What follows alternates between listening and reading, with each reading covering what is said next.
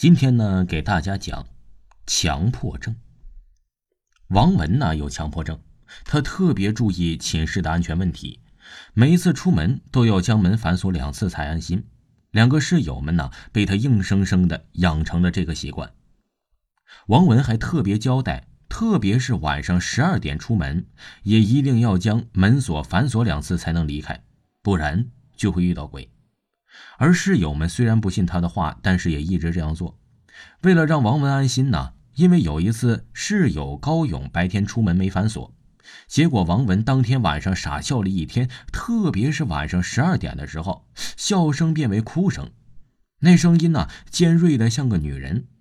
室友高勇和张涛都怕了这样的王文。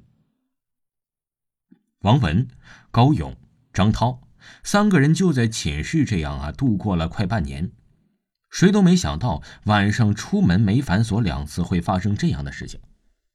而这一天正好是鬼节，鬼节是避讳大晚上闲的没事玩什么招鬼的游戏，而张涛的女朋友啊就是招鬼的爱好者，其他时间不玩招鬼游戏，只固定在鬼节玩。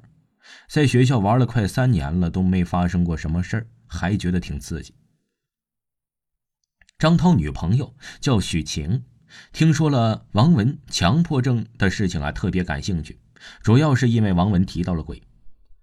张涛，今天是鬼节，我们可以去你寝室玩玩招鬼。我和你一起出门，看看不反锁门会遇到鬼不？好不好嘛？许晴很是兴奋的拉着张涛的手，鬼灵精怪的撒娇。你玩其他的招鬼游戏，我都不会说什么，唯独这个不行。你都不知道以前高勇被王文吓成什么样子。张涛对许晴的撒娇很是受用，但是一想到以前王文那尖锐的、貌似是女鬼的哭声，就心有余悸。张涛，你就是个胆小鬼，我许晴怎么会看上你这种？美女，你男朋友不陪你去，我陪你。许晴一下子变脸。本来想先骂骂张涛的，结果就被人打断了说话。许晴愣了。啊，我记得你是高勇吧？你刚刚说的是真的吗？你确定你敢去？张涛一看来人了，脸立马沉了。高勇，你小子是在干什么？说什么胡话呢？你还想被王文吓哭一次吗？哼，我还以为是谁呢，原来是我们的市长大人，张涛，张帅哥啊！你是不是脑袋短路了？要不要我帮你回忆一下呢？啊，是，我是那一天白天没反锁门，结果晚上被王文吓到了。但是那一天我并没有哭，而是你被吓哭了吧？高勇看着许晴，又看了看一脸严肃的张涛，扑哧一声笑了，还特别不给面子的拆穿。张涛一把拉着许晴就要走，走的时候啊，也没啥好语气。高勇。懒得和你说，许晴，我们走。嗯嗯，好，好，好。许晴很乖的，任由张涛拉着自己走，在张涛没看见的角度，对着高勇摆了摆手势，约好晚上见。而高勇也立马回应，拍了拍胸脯，做了个包在我身上的姿势。很快就到了晚上，张涛还没到十点，很快就入睡了，这是他的习惯。而有强迫症的王文，因为太害怕，也强迫自己睡了。这就方便了高勇和许晴，在其他两个人都睡着了的时候，许晴就悄悄的来到了他们的寝室。许晴很是兴奋，跟着高勇一起注意着手机的时间。高勇看着小巧可爱的许晴，心里面很是高兴。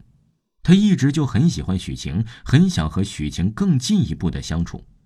可是张涛一直都和许晴在一起。他也没有正当的理由邀请许晴和自己见面，幸好有了鬼节的这个契机。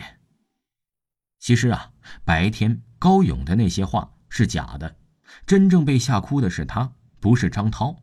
他是故意气张涛的，不这样的话，张涛会把视频放出来证明，那他就没机会了。那是以前王文发病对他傻笑傻哭的视频，很是诡异。